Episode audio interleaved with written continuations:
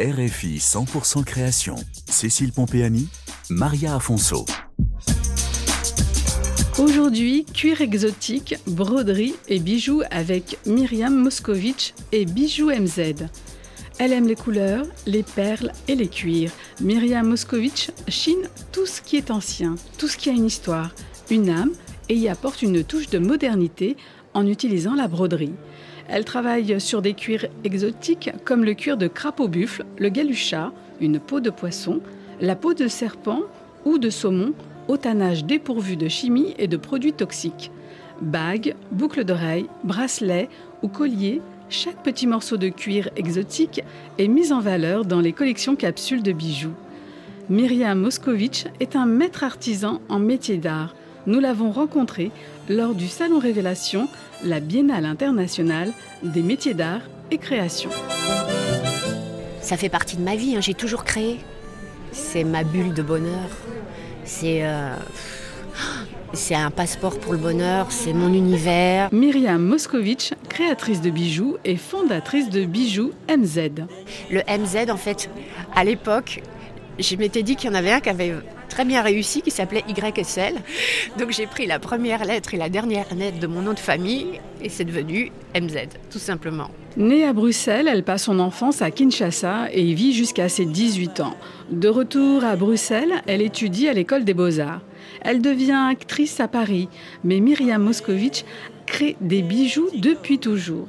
Elle suit donc une formation de broderie perlée haute couture et lance en 2010 sa marque de bijoux. Myriam Moscovitch mélange les techniques, les matières. Aujourd'hui, elle se dirige vers l'éco-conception. Elle brode des perles chinées sur des cuirs exotiques, des matières peu connues comme la peau de saumon, le cuir de crapaud buffle ou le galucha. Alors c'est un matériau noble très utilisé dans les années 1920 pour recouvrir le mobilier art déco. Et mais même avant, la Pompadour en était déjà dingue. Elle se faisait faire des petits coffrets en, en galucha. D'ailleurs par Monsieur Galucha. On, lui doit son nom. C'est Monsieur Galucha qui était le premier artisan euh, à le travailler. On lui a laissé son nom. Donc c'est de la peau de raie ou de requin. Moi je travaille uniquement la raie. C'est un matériau extraordinaire, envoûtant. Donc la peau de raie, qui s'appelle Galucha, est recouverte naturellement d'une couche de minéral. C'est très difficile à travailler et moi, donc moi je pousse le masochisme plus loin, je brode dessus. Ça fait 25 ans que je chine les perles anciennes et je leur donne une seconde vie. Donc c'est du recyclage de luxe. Dans les collections de bijoux MZ, on retrouve une touche de l'histoire de Myriam Moscovitch avec l'Afrique.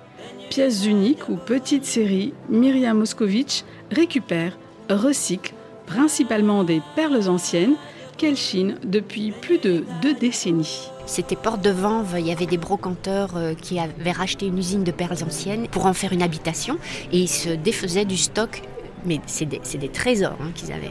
J'ai trouvé mes plus belles perles des années 1900 grâce à ces gens-là. Mais ça, ça arrive une fois dans une vie. Hein.